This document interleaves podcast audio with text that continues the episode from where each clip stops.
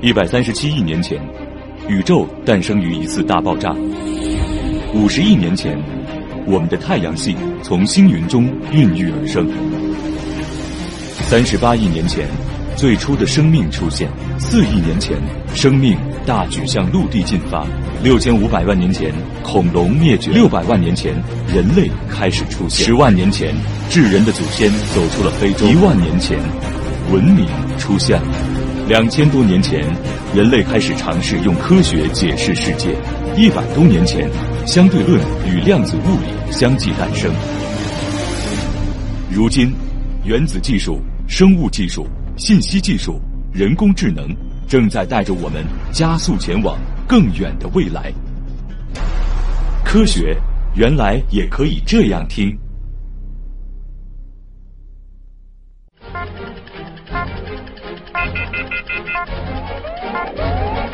知识对撞机，欢迎回到正在播出当中的新闻实验室，我是旭东。最近啊，一篇题为“阿里 P 七员工得白血病身故，生前租了自如甲醛房”的文章呢，是引起了极大的关注啊。文章当中说，阿里员工王先生因急性髓系白血病去世后，妻子检测出他生前租住的房子甲醛超标。联想到近年不断耳闻的甲醛房白血病案例，大家对甲醛的恐惧又多了几分。那根据最新的消息。杭州市滨江区人民法院已针对起诉自如的案件立案，并将于九月二十七号开庭审理。对于这一事件，自如 CEO 熊林日前在接受媒体采访时表示，甲醛房的监测的复杂程度超越他们的预期，因为整个房屋在装修过程中，从材料、施工工艺、单位空间密度的变化都会带来一些问题。自如承诺会下架所有的首次出租的房源。今后出租的房源呢，必须持有相关检测合格的报告。虽然说啊，阿里员工的不幸遭遇距离我们的生活可能有些远，但是大多数人的生活当中都会经历购买新房或者是装修房屋这样的大事儿。而刚刚装修完的房子，很多人最担心的似乎就是甲醛了。那担心归担心，你明白甲醛它到底是什么吗？为什么会对人体的健康有影响？如果有影响？严重起来又会怎样？当然，大家可能更关心的还是去除甲醛到底有没有一些好办法。接下来呢，我们来连线上海产研技术研究院空气净化评价测试中心产业推进主管工程师刘玉泰刘老师。刘老师您好。哎，你好，主持人好。哎，呃，当我们在讨论甲醛的时候，肯定要让很多朋友明白，就是甲醛它到底是一种什么样的物质。然后呢，就是为什么新装修的房屋总会免不了有甲醛呢。啊，好的，嗯，呃，我们说到这个甲醛啊，实际上就是我们并不陌生，呃，在我们高中课本里面的时候啊，其中有一门课叫化学，化学里面就是有一个有趣的实验，呃，那个实验叫做银镜反应，那么这里边就是我们也是很多人第一直认识甲醛，它的一些化学的一些性质，嗯，那么甲醛它首先呢，它是一类就是呃有比较强的还原性的一个呃化学的物质，呃，同时呢，甲醛呢，它在我们生活当中其实呢，它呃，是几乎说我们很多人在很多时候都会接触到，就是呃，它是因为它是没有颜色，也是味道很淡，甚至说可以叫无味，就在它的浓度比较浓的时候，那么才会呃显示出来一个刺激性的气味。哦，呃，是的。其实这个又带出了一个很重要的信息啊，就是有的时候我们可能跑到一个房间里，觉得这个味道特别刺鼻，倒不一定说是甲醛它带来的这个味道。另外一方面，就是有的房间可能闻上去没什么味道，但是它的甲醛浓度依然也有可能超标。啊，是这样子的。嗯，那现在在这个新装修的房屋当中，甲醛它的这个源头主要是集中在哪些地方呢？甲醛呢，因为它是在我们这个化工体系里面，特别是在制造一些这个胶体的时候，它是作为很好的一个合成材料。嗯。那么像我们这个酚醛呃树脂啊，是还有其他的类似一些那个醛类的一些胶，那么。是，其中是含有甲醛，还包括乙醛这些化学成分。嗯，那么因为这个胶的用量是比较大的，呃，而且它这个合成它的时间或者说它的历史也比较长，所以它应用非常广。在我们这个呃，包括我们像复合地板啊，或者些抽屉啊，一些连接缝里面，压压缩板啊里面，它大多数都会含有这个含有甲醛的这个材料，这个胶体的材料。嗯，也就是说，就是以现有的整个的这个家装体系选用的这个材料来说，我们是很难避免说是完全避开甲醛的，是吗？呃，这个是比较难避免的，因为呃，它一个是存在胶里面，但是同时像我们一些包括所谓的实木地板啊，那么实际上在木材的这个处理过程中，为了起到这个呃这个叫什么？呃，防虫啊，防蛀啊，那么它里面也会添加相关一些添加剂，因为甲醛呢，我们知道在呃医院或者说这个叫我们做实验实验室里面，它有一个另外一个存在的形态，就是溶解于水，那么制成水的溶液之后就叫福尔马林。哎呦，福尔马林是一种很好的防腐剂。嗯，那么防腐剂它就是也会在应用不合适的情况下，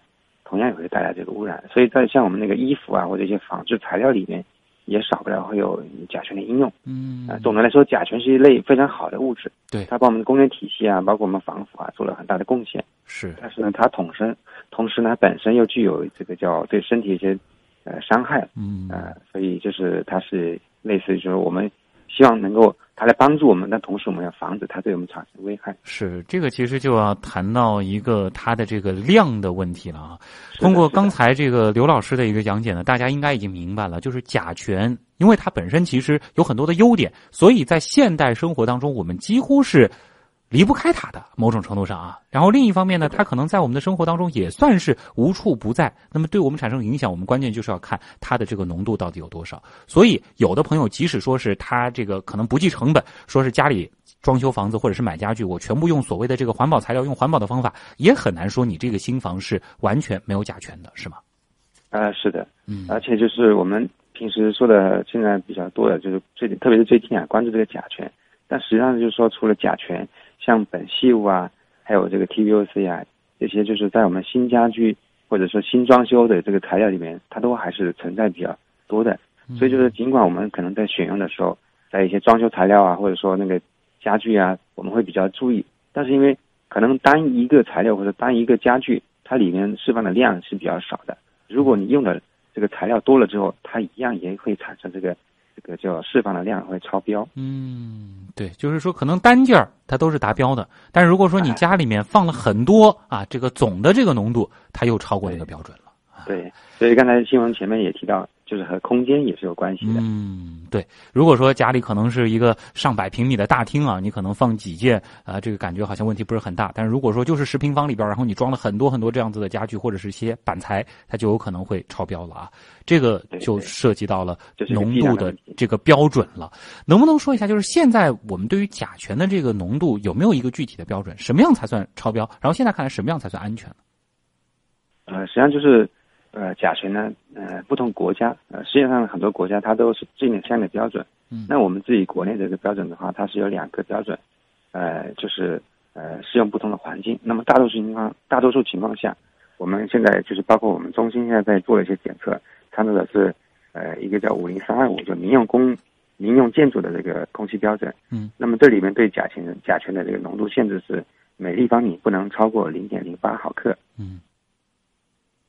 哎，这个标准的话，它是呃怎么说呢？我们是怎么样把这个甲醛给检测出来的？这个能说一下吗？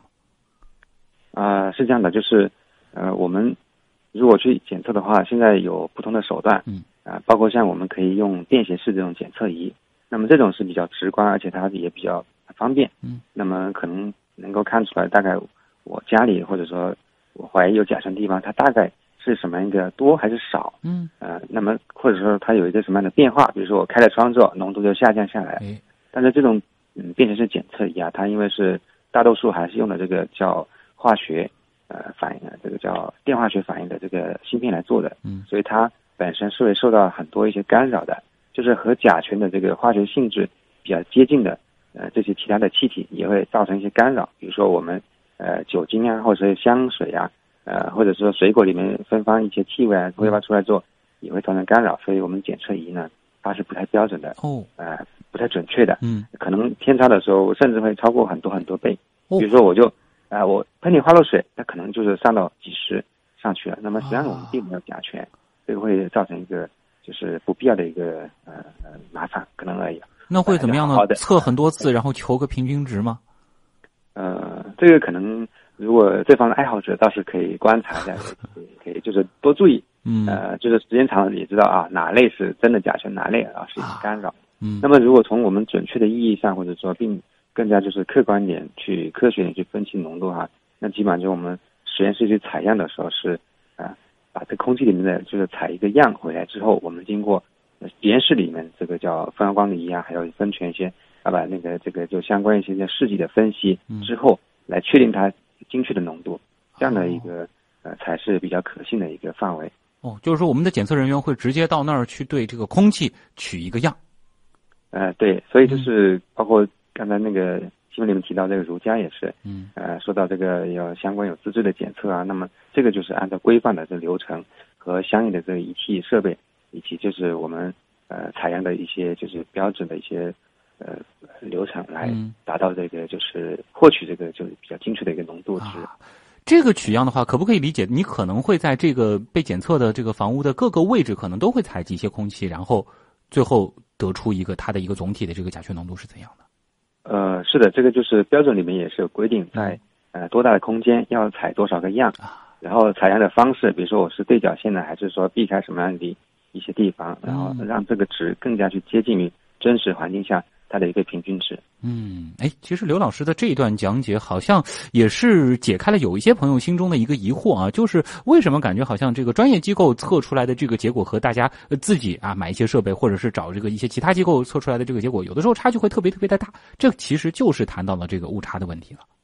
呃，是的，就是像这个，既然我们要去做到一个标准的呃这个检测，那么必须我们是基于一个基准线的，所以就是说，像专业机构的话，呃，对自己的设备啊，还有一些操作方法是一个本身就有要求，同时对于自己的仪器设备有一个校准的过程，只有在一个同一个度量衡体系下，才能够得出来一个客观的数据。嗯，这里其实就是一个常见的问题了，就是如果说有一些朋友对于家里啊或者是办公环境的这个空气质量，尤其是对这个甲醛的这个浓度啊存有疑问的话，这个就是直接找专业机构来测量是吗？呃，基本上应该是这么一个过程，才算是比较保险的。嗯，哎、哎，那接下来其实还要谈一谈，就是甲醛如果超标会对人体健康造成怎样的影响啊？这一方面能给我们介绍一下吗？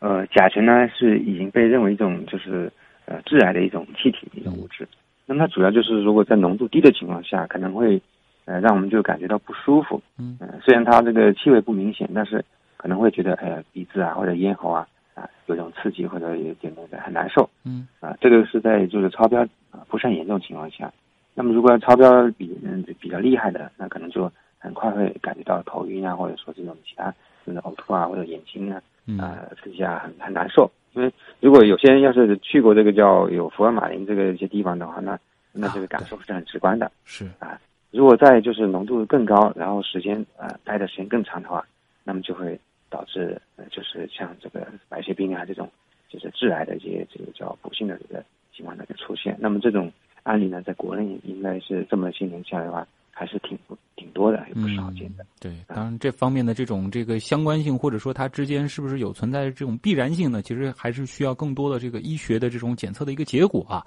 但是呢，嗯毫无疑问，它对人体呢，它肯定是会产生很多的影响，而且现在也是不时的有这样的案例出现。所以大家其实更关心的就是我们怎么样去除甲醛啊。这个其实民间啊这种方法很多啊，比如说最常见的就是大家说刚刚装修完之后啊，这个要放一放啊这个房子，呃，通常可能短的有个三四个月，长的可能有甚至会放一两年的，而且通常都是要开窗通风。这样子的做法，它能够做到去除甲醛吗？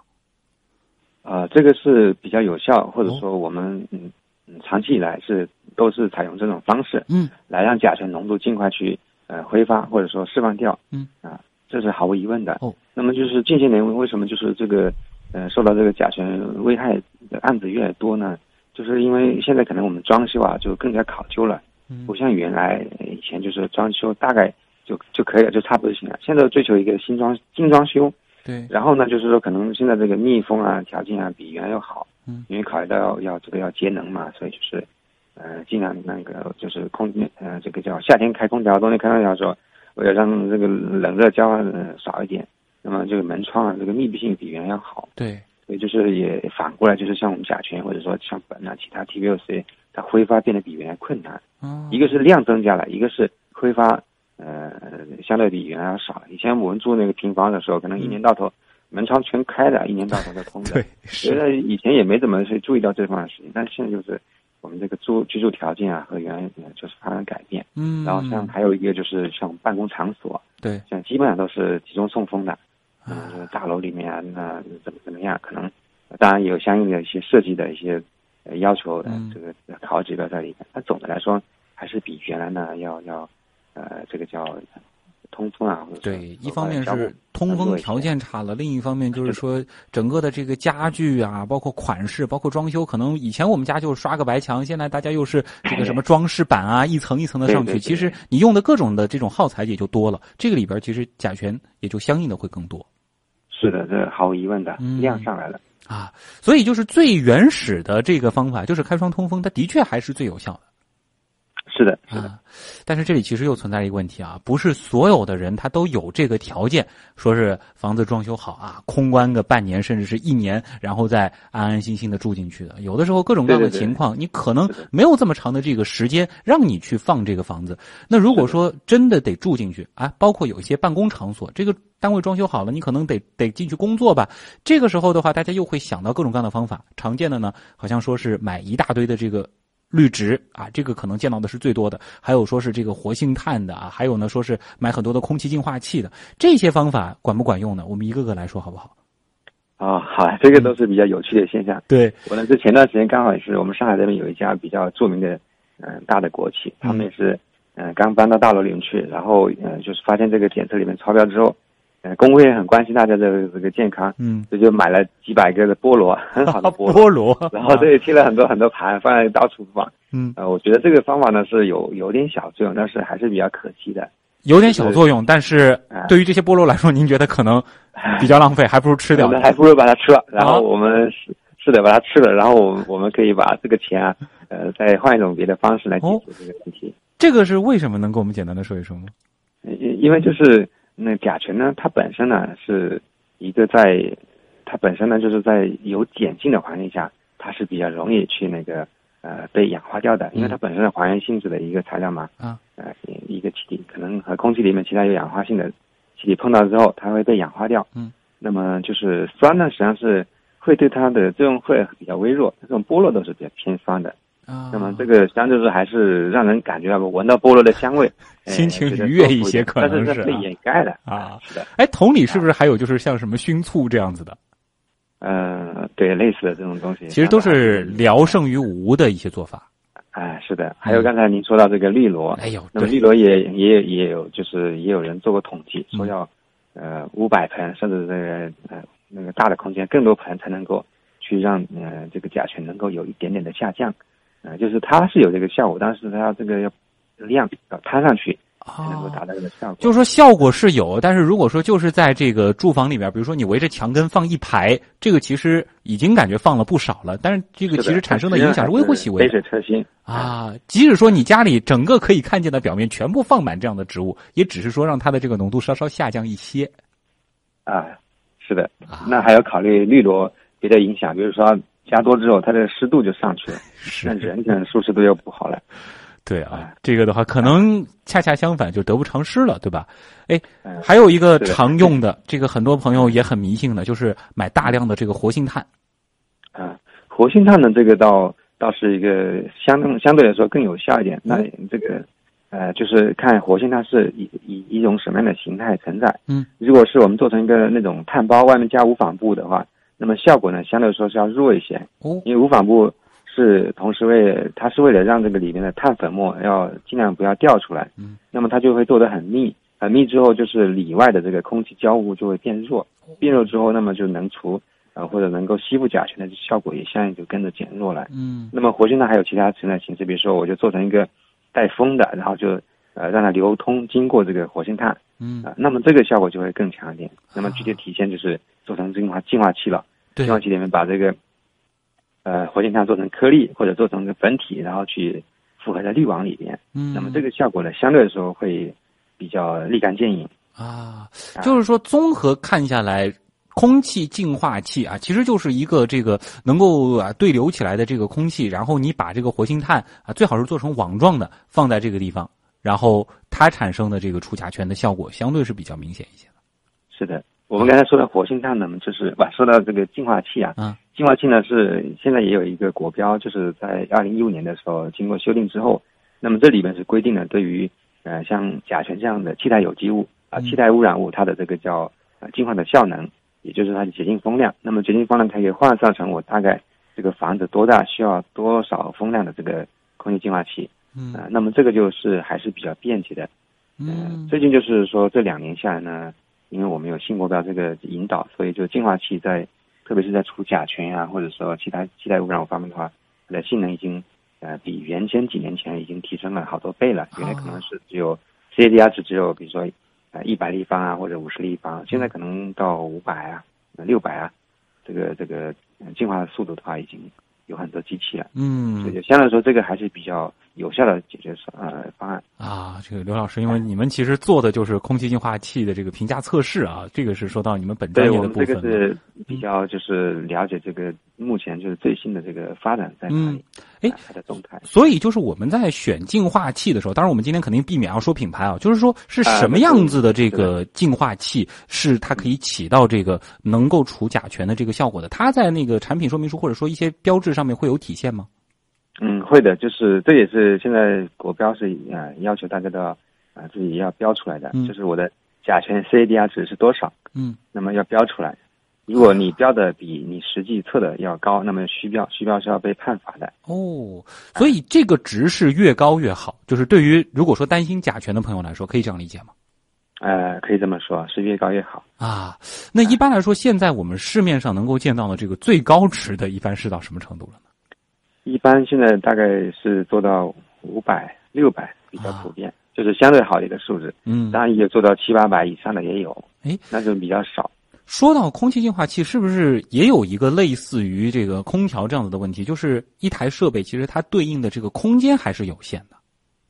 呃，是的，所以就是它也有一个换算或者是要适用面积，嗯就是我比如说我三百台适用大概三十平米，那么我五百就适用大概五十平米，嗯，大概类似这种换算关系啊，啊。这个的话，这个大家就简单换算就行了。对，要具体的根据你买的这个不同的这个设备来看了啊。哎，这里关于空气净化器，其实还有一个问题，就是前面其实谈到了开窗通风啊，但是有的朋友想，就是说空气净化的时候，是不是说在一个密闭的空间里，它净化的效果会更好？如果说是我们为了除甲醛的话，那是开着空气净化器的同时再开窗通风呢，还是说是这个把窗关了，直接开空气净化器就可以了？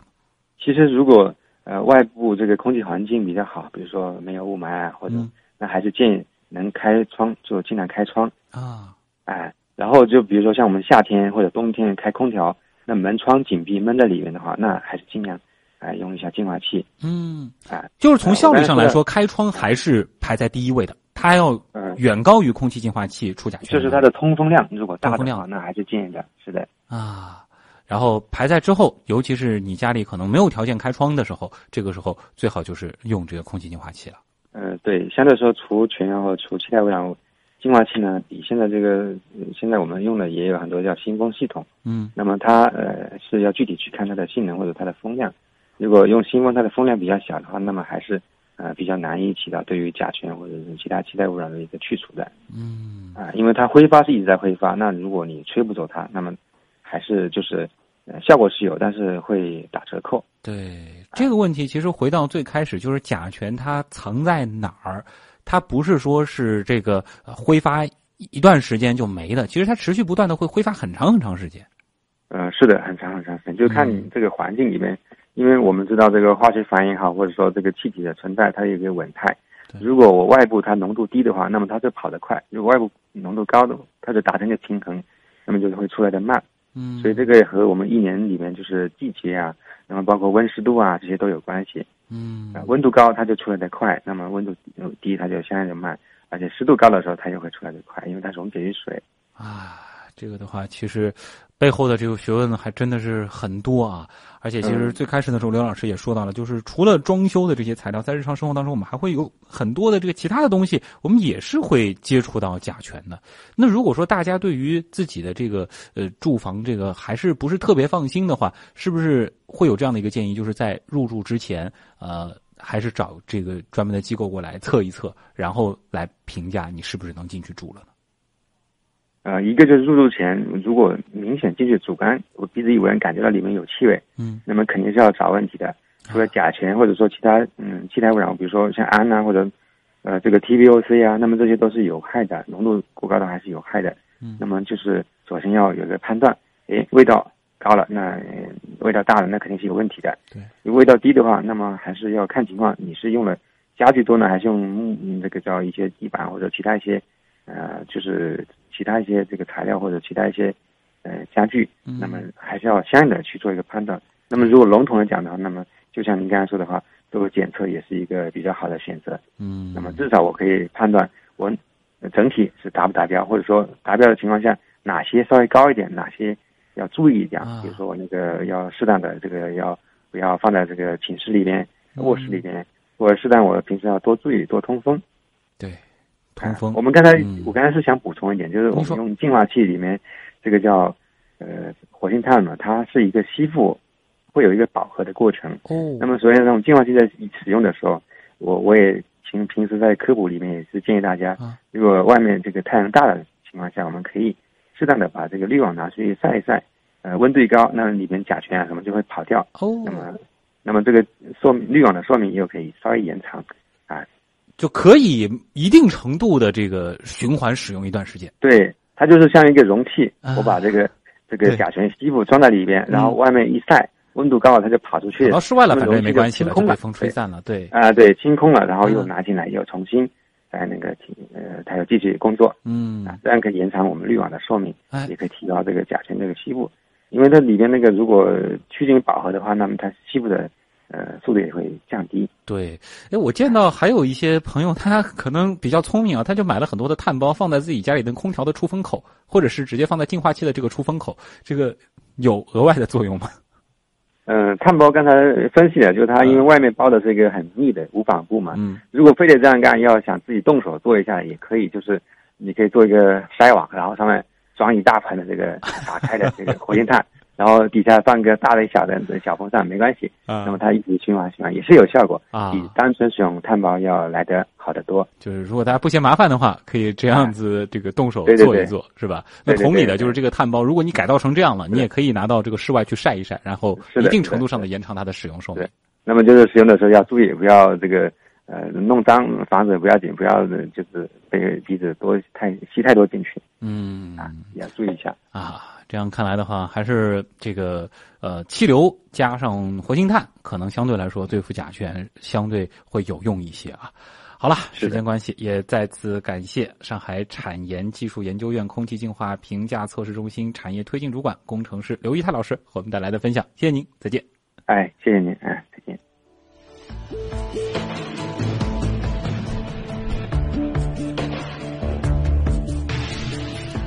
刚才呢，其实谈到了一个问题啊，也是很多人非常关心的，就是甲醛超标到底会不会致癌？呃，我们在节目当中呢，其实是说的相对比较谨慎的，因为从目前的证据上来看呢，这也并非是呃明确又或者说是毫无根据的一件事儿。怎么理解呢？二零零四年的时候呢，国际癌症研究中心是评估了甲醛致癌效应的相关研究报告之后呢，将原先列为二 A 类致癌物的甲醛呢是定。即为了一级致癌物，这个中心呢是 WHO 的下属机构，是评估识别癌症致病因素的科研机构。根据致病程度的不同呢，该中心是将致癌因素分为四级。那其中一级致癌物是已经有足够的医学证据和动物实验结果证明可致癌的因素，这其中还包括了放射性物质，还有黄曲霉素等等啊。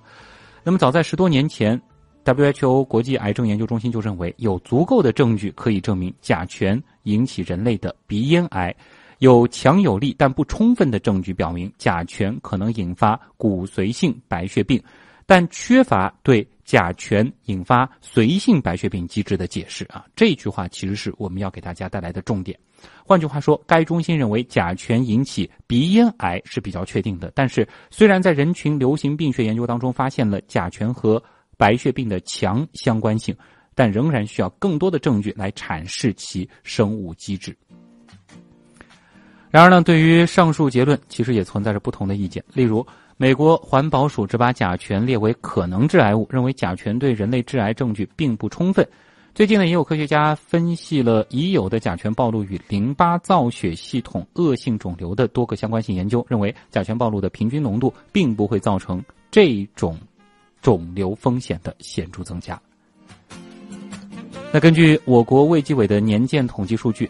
鼻咽癌和白血病都是我国死亡率前十位的恶性肿瘤。从目前的研究证据来看，甲醛暴露与这两种疾病都存在着一定的相关性，但甲醛与白血病的关系仍然需要更多的研究证据。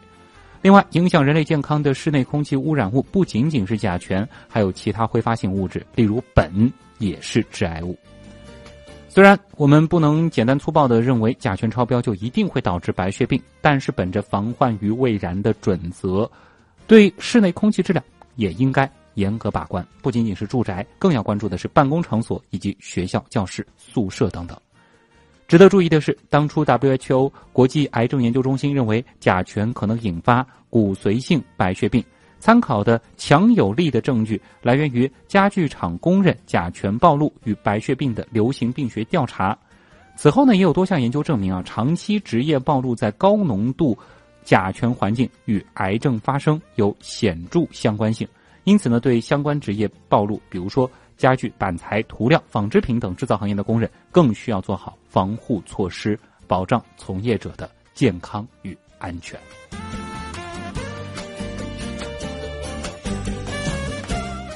这里是正在播出当中的新闻实验室，稍后进入潮流分析仪。